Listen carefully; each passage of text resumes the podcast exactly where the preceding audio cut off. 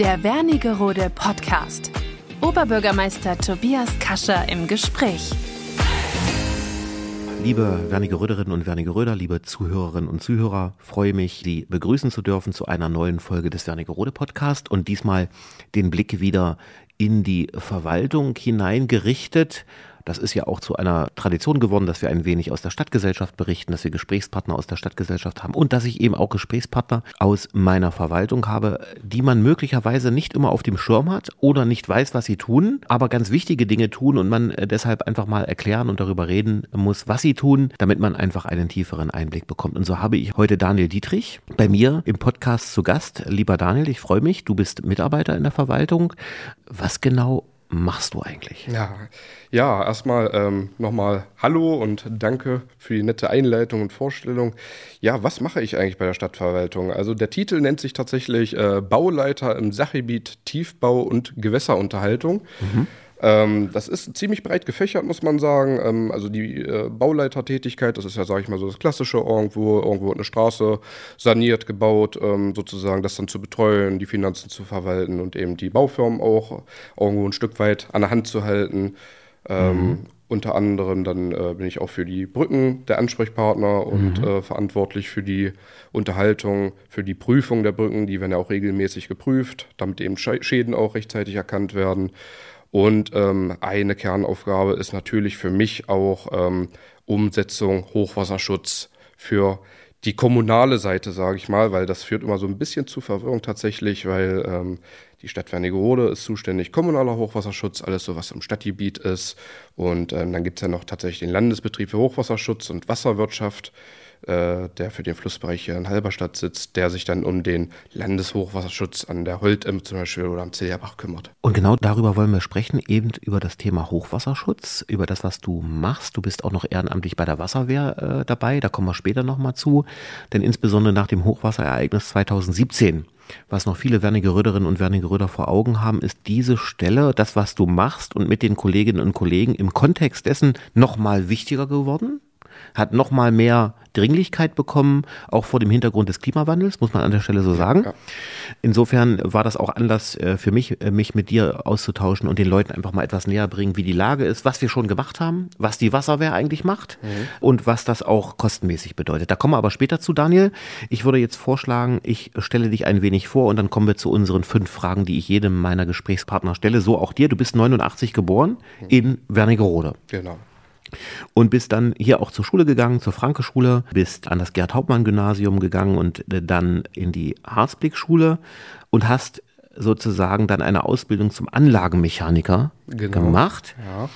Ah, und das hatte auch schon was mit Wasser zu tun, nehme ich an. Also du hast irgendwie ein Fable für Wasser. Warum eigentlich? Genau, also, tief und Sinne. Also genau kann ich das eigentlich gar nicht sagen. Also das ist äh, tatsächlich Familientradition. Wir sind, mein Vater ist Meisteranlagenmechaniker, ähm, SHK, mein Bruder ist Anlagenmechaniker und ich auch. Zu Wasser ist eigentlich so gar nicht so der direkte Weg. Allerdings, mein Elternhaus ist an der Holtemme. Vielleicht habe ich als Kind tatsächlich öfters mal in den Fluss geguckt. Okay, also du würdest jetzt nicht sagen, Wasser ist unbedingt ein Element, weil du irgendwie Surfer bist oder schwimmst oder es ist gar nicht so. Nein, aber beruflich nicht, nicht so. Genau, beruflich, ja. ja. Ja.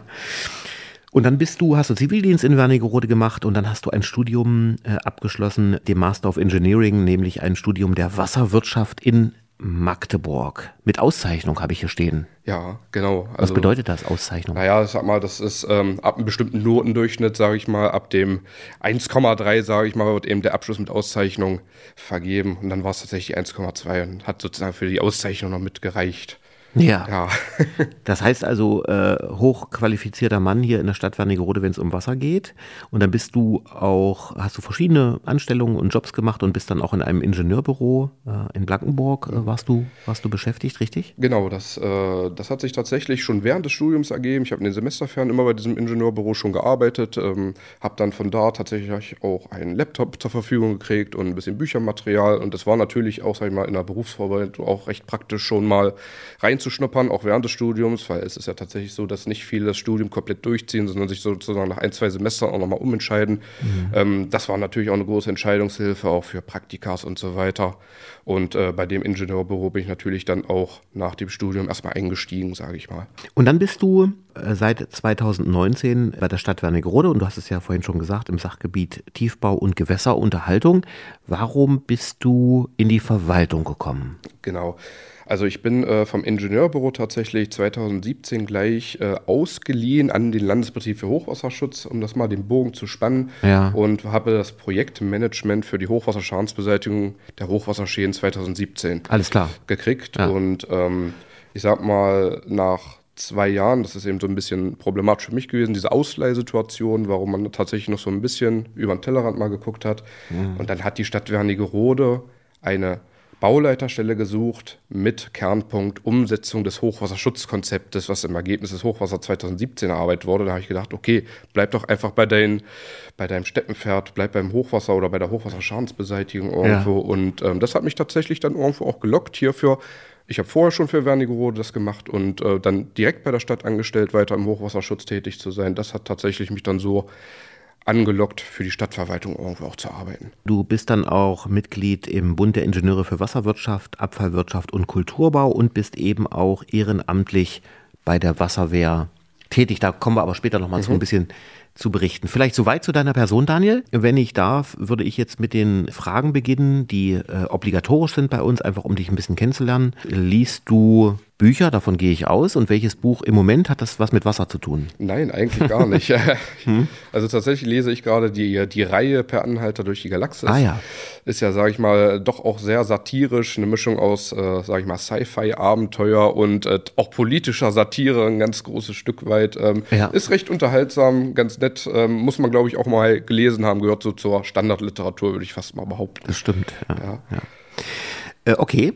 Hast du ein Lieblingsreiseziel? Ja, ich bin unwahrscheinlich gerne in Dänemark. Okay. Das, das ist für mich immer so ein bisschen Entspannung. Das waren schon früher so diese Familienurlaube, die man irgendwie noch äh, so im Hinterkopf hat. Und äh, da kann ich wirklich richtig abschalten. Da kann man mit dem Hund schön am Strand, sage ich mal, auch gehen. Da ist für Familien auch immer was.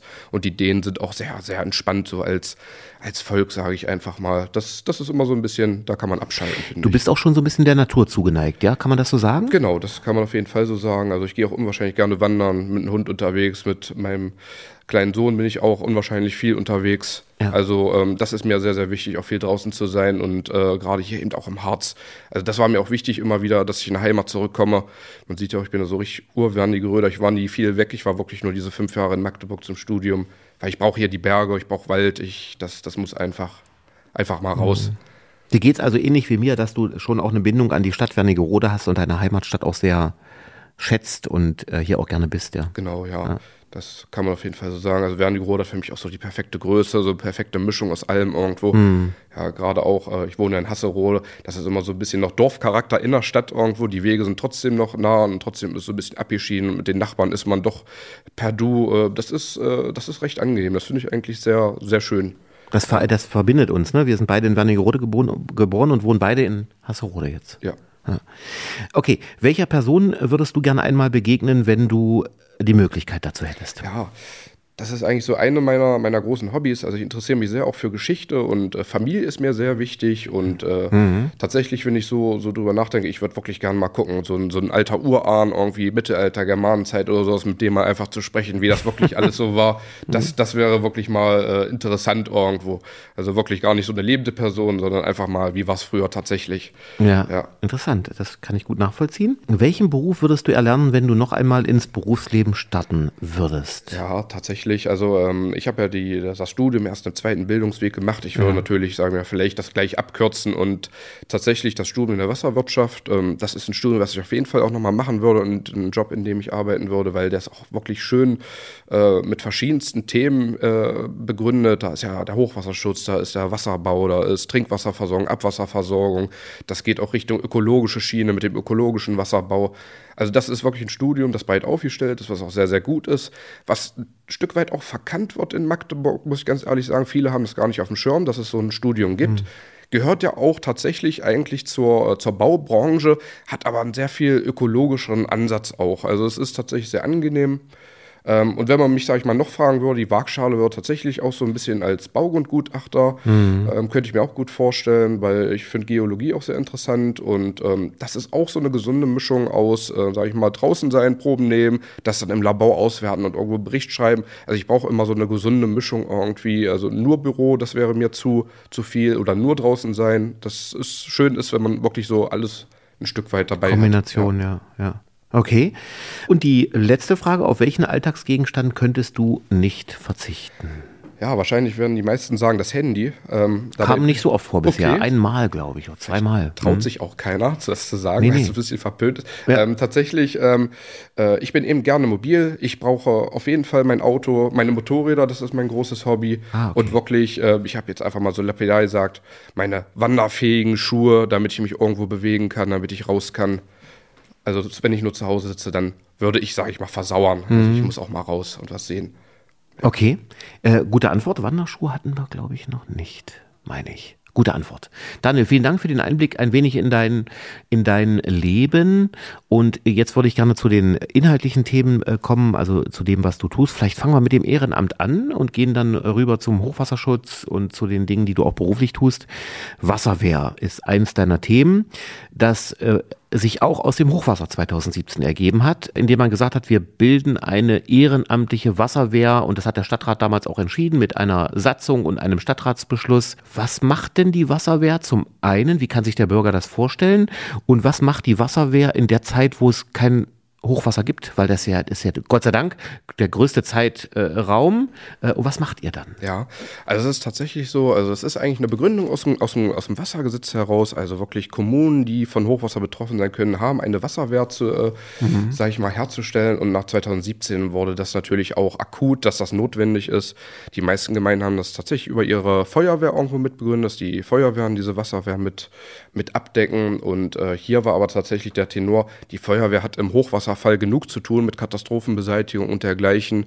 Ähm, wir wollen eine eigenständige Wasserwehr haben. Mhm. Und das war dann tatsächlich damals, äh, sage ich mal, der noch der alte äh, Amtsleiter im Tiefbau, der mich zum Vorstellungsgespräch so ein bisschen überrumpelte. Können Sie sich vorstellen, eine Wasserwehr aufzubauen und da auch mit Mitglied drin zu werden? Und dann so im Bewerbungsgespräch, oh, was will man da sagen? Ich kann nicht sagen, nein, klar nee, machen wir das. Das mache ich ja, nicht. Das, ja, also natürlich hat man sich da natürlich äh, zu, und das ist auch eine interessante Sache tatsächlich.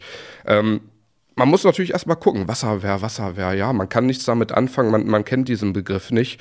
Ähm, erstmal belesen, was machen natürlich andere und dann hat man erstmal so, klar, das ist so ein bisschen wie Feuerwehr aufgebaut.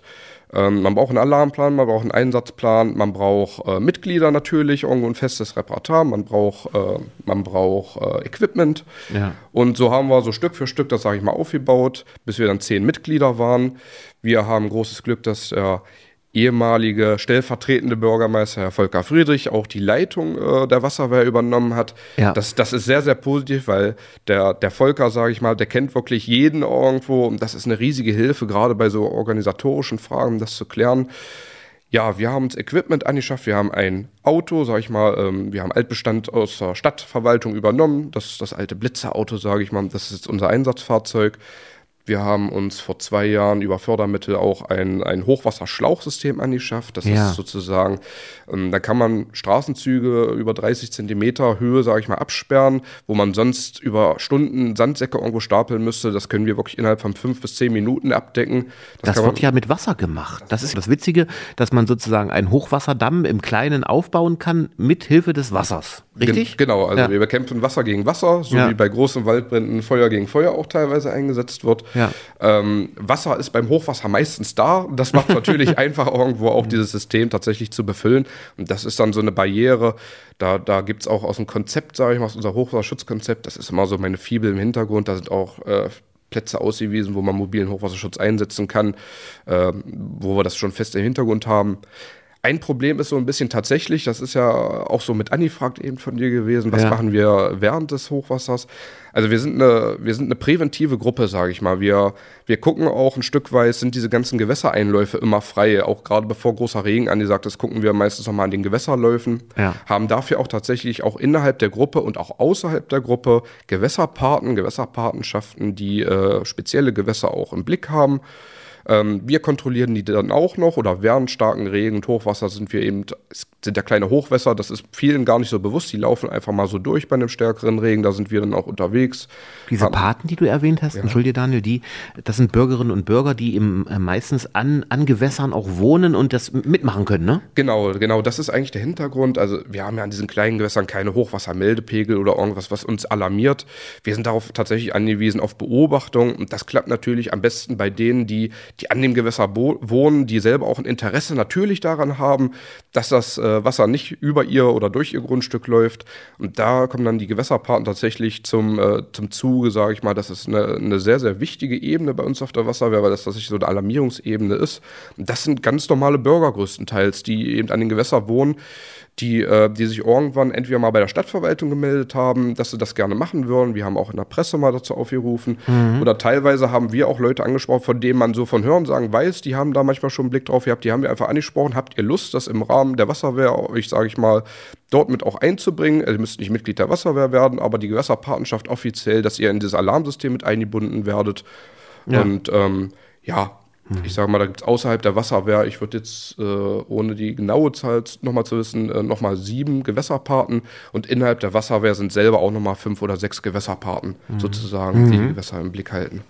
Und ähm, okay, also ihr habt sozusagen auch die Aufgabe, wenn kein Hochwasser ist, zum einen zu äh, trainieren, zum anderen das Equipment in Schuss zu halten genau. und natürlich auch die entsprechenden Gewässer nach Unrat und so weiter abzusuchen, zu schauen, wie sind die, wahrscheinlich auch gibt es Vegetationsschwierigkeiten, wo man mal auch wieder ein bisschen was aus, aus äh, wegholen muss oder wie würdest du das beschreiben? Ja, das ist ähm, das ist für mich so ein bisschen Schlüsselposition, weil ich ja tatsächlich auch die Verbindung von Stadtverwaltung zu der Wasserwehr natürlich herstelle, weil ich in Bayern tätig bin. Genau. Ähm, die Grundaufgabe Gewässerunterhaltung, die liegt natürlich bei diesem Unterhaltungsverbänden. Da haben wir den Unterhaltungsverband äh, Ilse Hölt immer, ja. ähm, den wir dann natürlich, wenn wir irgendwo auch Schwierigkeiten sehen, jetzt zum Beispiel mit äh, Aufwuchs und so weiter, den wir dann auch auffordern, dass im Sinne des Hochwasserschutzes, sage ich mal, diese, diese. Wir meldet das dann. Das genau, wir melden ja. das, dass das ja. abgestellt wird.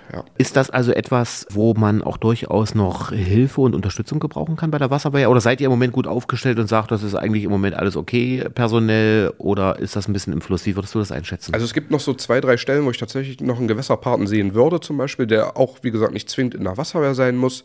Ähm, was natürlich wie bei fast allen Ehrenämtern ist, ähm, der Altersdurchschnitt ist natürlich bei uns relativ hoch. Na klar. Es ist irgendwo zu erwarten, dass in den nächsten Jahren sicherlich der eine oder andere da vielleicht auch aussteigt oder ein bisschen, äh, bisschen eher diese Pass äh, in diesen passiven Modus, äh, sage ich mal, einsteigt. Also so zwei, drei Leute mehr, sage ich mal, wer sich dafür interessiert, wäre durchaus wünschenswert. Jetzt wohne ich am stillen Wasser oder in der Nähe des stillen Wassers. Wäre jetzt ich ein prädestiniert für die Beobachtung des stillen Wassers? Nicht wirklich beim stillen Wasser, glaube ich. Das stille ne? Wasser ist tatsächlich das Gewässer, was drei Gewässerparten schon hat.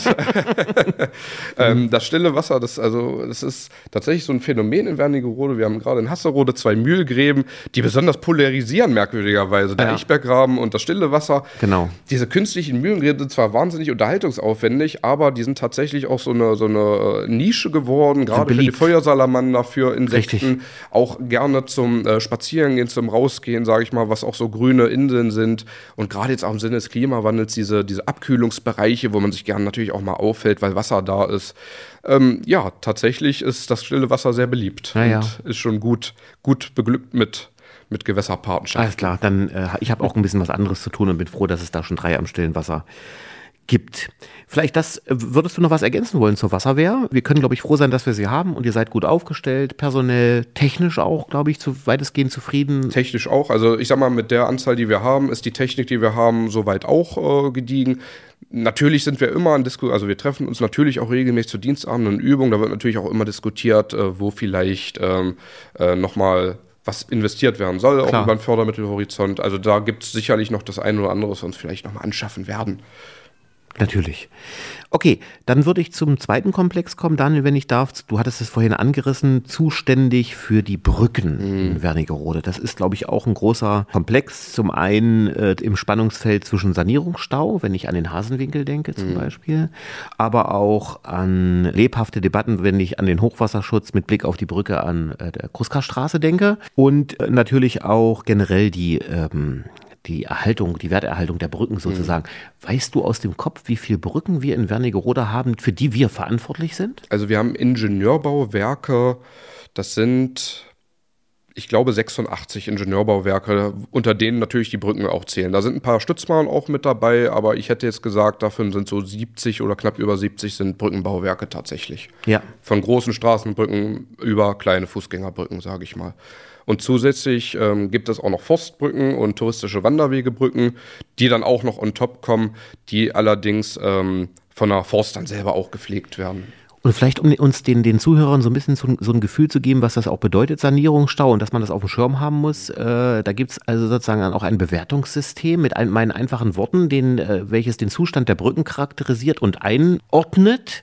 Und da, nach diesem Bewertungssystem muss man dann auch entsprechend handeln. Ist, genau. das, ist das richtig so? Und vielleicht kannst du so, ein, mhm. so in drei, vier Minuten mal so einen Überblick geben, ja. was das eigentlich bedeutet für die Stadt. Also die, ähm, die Brücken werden tatsächlich regelmäßig geprüft. Natürlich aus, aus, aus Sicherheitsgründen werden alle drei Jahren werden die Brücken geprüft. Da gibt es immer abwechselnd eine einfache Prüfung und eine Hauptprüfung. Bei der Hauptprüfung, da wird wirklich das Bauwerk richtig auf äh, Herz und Nieren untersucht. Und ähm, dann wird tatsächlich von einem unabhängigen Prüfer am Ende eine Prüfnote vergeben. Das sind Schulnoten von 1,0 bis, sage ich mal, 4,0. Äh, Alles, was über 4,0 ist, heißt, die Brücke ist eigentlich vollkommen defekt und muss gesperrt werden. Ähm, diese Prüfer ähm, geben tatsächlich dann auch ähm, Empfehlungen oder Weisungen auf. Ähm, Hinweis natürlich, was uns im letzten Jahr einmal auch ereilt hat, war ähm, die angesprochene Brücke Hasenwinkel. Der Prüfingenieur hat eine 4,0, sage ich mal, ausgewiesen, gleich mit dem Hinweis, eine Brücke unter 4,0 darf nicht unter Verkehr stehen. Und das ist eben das Problem. Eine Brücke hat ja nun mal einen, einen sehr adäquaten Nutzen, einen Erschließungsnutzen. Und oft ist so eine Brücke eben auch die einzige Möglichkeit der Erschließung für viele Grundstücke. Und wenn man dann sagt, man muss jetzt eine Brücke voll sperren, mhm. dass das natürlich ähm, auch in der Bürgerschaft nicht äh, so gut ankommt, sage ich mal, das ist, denke ich mal, klar. Und natürlich muss man dann schnellstens eine Lösung suchen, wie wir irgendwie diese Brücke wieder freigeben.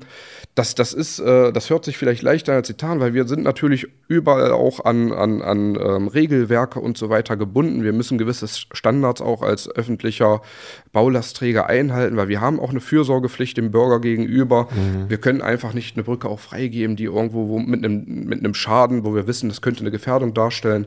Ja. Ähm, bei der Brücke Hasenwinkel haben wir es jetzt erstmal übergangsweise geschafft, sozusagen mit einer Notunterstützung da eine Befahrung wiederherzustellen für die ja. Anwohner, zumindest für Pkw-Verkehr. Und ähm, ungünstig natürlich, das ist immer so der Fall der Fälle. Ähm, die Brücke ist bereits in der Planung gewesen, als sie auch gesperrt werden musste. Ich sage mal, nächstes Jahr soll es da auch zur Bauausführung kommen wenn keine unvorhergesehenen, sage ich mal, Hindernisse dort mehr eintreten und dann wird die Brücke komplett saniert. Also es ist eben so, man hat sie fort, man hat vorgehabt, sie zu sanieren und in dem Moment ist sie kaputt gegangen. Ja, ja, das ist, ist, ist, der Klassiker, ja. Mhm. Ja, es ist eben Brücken verbinden und wenn sie eben diese Verbindung nicht mehr haben, dann ist es immer schwierig, wobei wir dann gleich wieder zur Brücke Kruska-Straße vielleicht als, als Gegen Beispiel irgendwo wieder kommen. Ähm, das ist ja auch eine Brücke, da kann man, sage ich mal, man hat in das drei Meinungen. Ähm, der eine möchte, dass die Brücke aus Gründen des Hochwasserschutzes verschwindet, weil, weil sie sagen, 200 Meter weiter ist die nächste Brücke.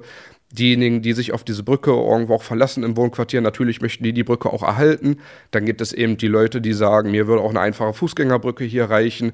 Das ist natürlich wahnsinnig schwierig. Also das ähm, das ist auch tatsächlich immer wieder Diskussionsstoff. Das, man dreht sich da auch so ein Stück weit im Kreise. Man hat auch versucht, wirklich alles irgendwo abzuklopfen auf, auf verschiedenste Art und Weise. Ähm, Fakt ist eben eins, ähm, wenn irgendwo auch von übergeordneter Behörde festgesetzt wird, es gibt ein Hindernis, dann müssen wir in irgendeiner Art und Weise auch als Verwaltung natürlich reagieren und das natürlich prüfen. Ja, und mhm. ähm, der Vorgang ist ja jetzt noch so ein bisschen tatsächlich offen wie es dort weitergeht. Aber ähm, wir versuchen natürlich da im Sinne auch der Bürgerschaft irgendwo zu entscheiden und, und irgendwo Mittelwege zu finden. Ja, also das Thema bleibt, bleibt tatsächlich interessant, denke ich. Und ist eben ein Riesenkomplex auch bei dir in der Arbeit, äh, den man manchmal gar nicht so wahrnimmt, in der Fülle auch, ne, mhm. ne, was man an Brückenbauwerken hat und was das auch bedeutet. Ja, ja, das ist eben dieses Thema Sanierungsstau. Ich sag mal, Wernigerode sagen ja viele immer, wir sind so, äh, ich sag's jetzt mal lapidar, der Einäugige unter den Blinden. Es gibt sicherlich Kommunen, die, wo es noch viel, viel schlimmer gerade bei den Brückenbauwerken aussieht. Mhm. Aber wir haben eben Brücken, die kommen jetzt langsam, gerade wenn ich so Richtung Zillerbach denke, im Mühltal sind einfach diese Holzbrücken, Die, die gehören einfach da zum Ortsbild, die sind dort auch überall, aber Holzbrücken sind ähm, sehr sanierungsbedürftig, die haben nicht die gleiche Haltbarkeit wie eine Stahl- oder eine Betonbrücke. Und da kommen jetzt eben viele Brücken auch wieder, die müssen saniert werden. Da muss immer mal wieder auch eine Planke gewechselt werden und so weiter. Und das ist dann eben eine Fülle.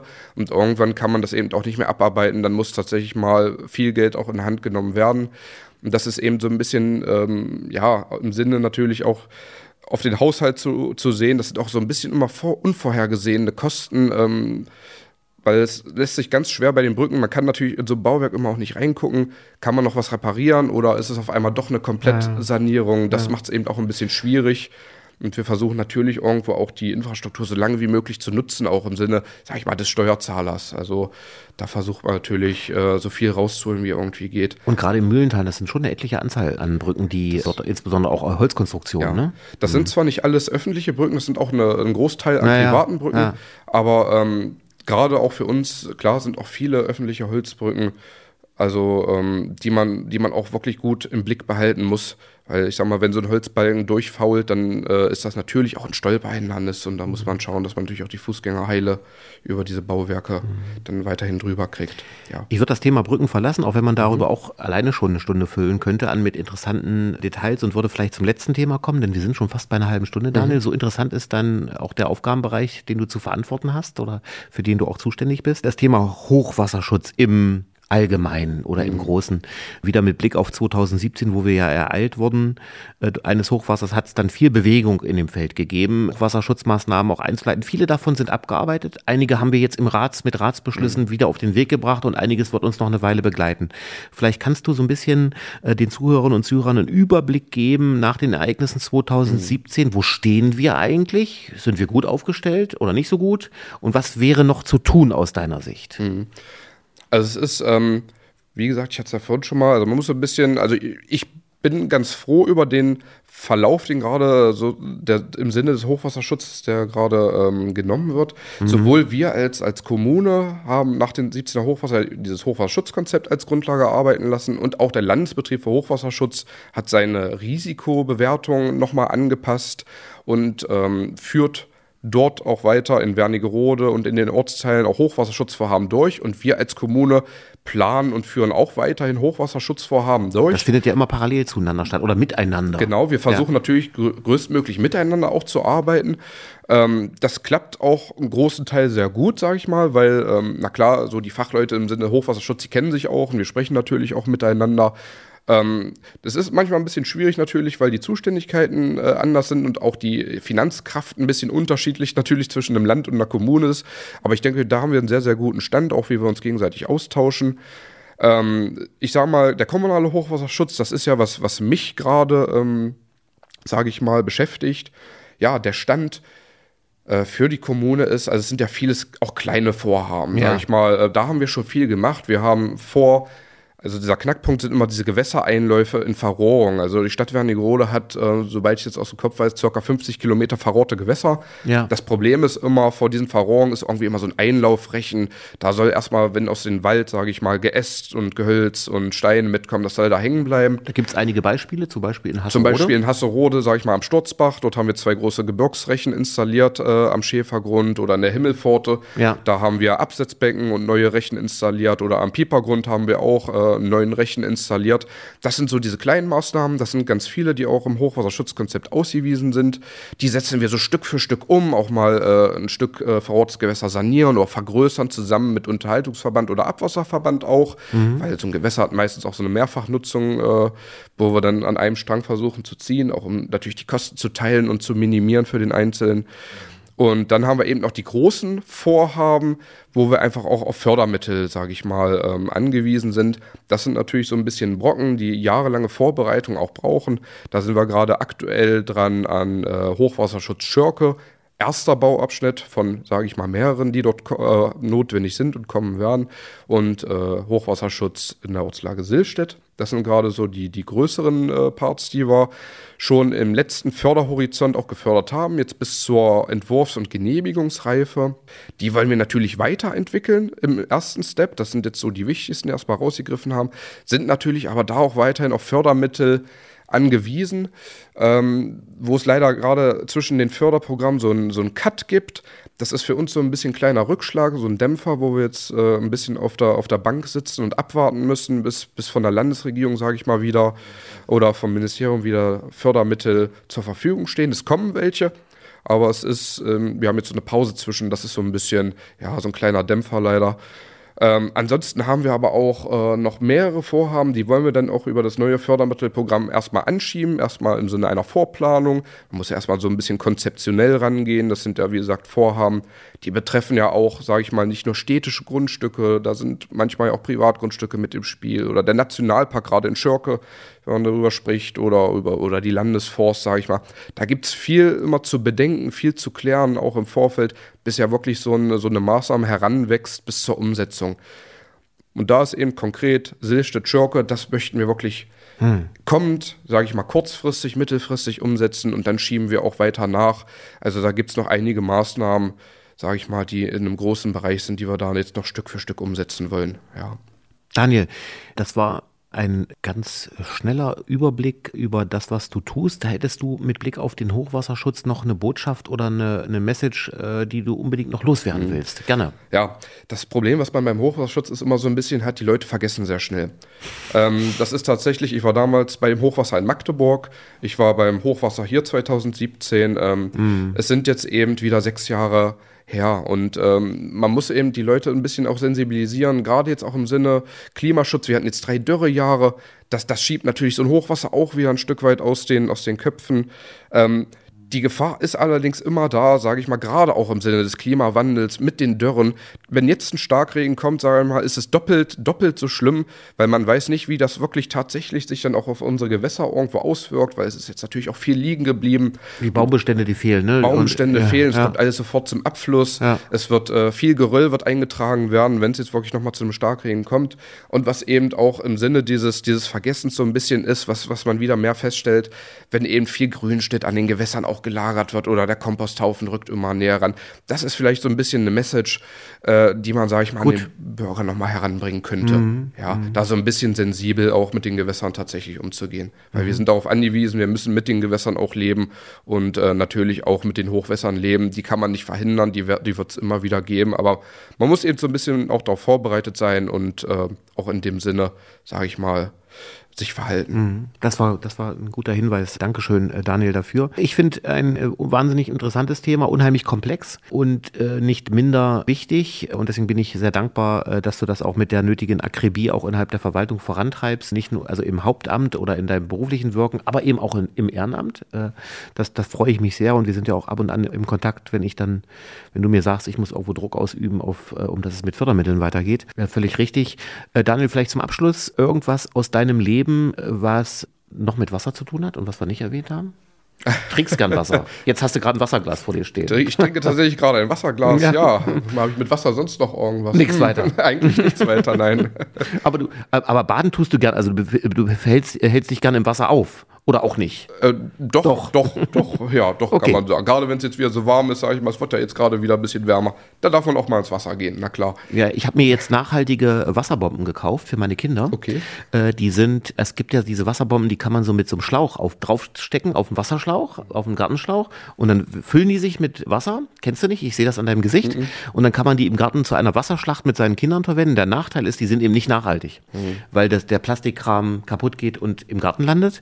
Und jetzt gibt es solche weichen Wasserbomben, die kann man sagen, die haben so einen kleinen Magnetverschluss und da kann man Wasser einfüllen. Und wenn man die als Wasserbombe benutzt und sich gegenseitig damit bewirft, dann gehen die auf und haben den üblichen Effekt, aber man kann sie wiederverwenden. Das musste ich jetzt loswerden. Okay. Ja, genau. Also äh, finde ich ganz praktisch und Daniel, danke, dass du mein Gesprächspartner warst. Das war hochinteressant. Ich wünsche dir äh, weiterhin alles Gute und bleib so an der Sache dran, wie du es bleibst. Das ist, glaube ich, ganz wichtig für Wernigerode und äh, da danke ich dir sehr herzlich und allen Zuhörerinnen und Zuhörern wünsche ich alles Gute und würde mich freuen, wenn Sie auch zum nächsten Podcast, zur nächsten Podcast-Folge wieder einschalten und zuhören. Danke für die Aufmerksamkeit. Danke, Daniel, an dich. Danke auch. Und bis zum nächsten Mal. Tschüss.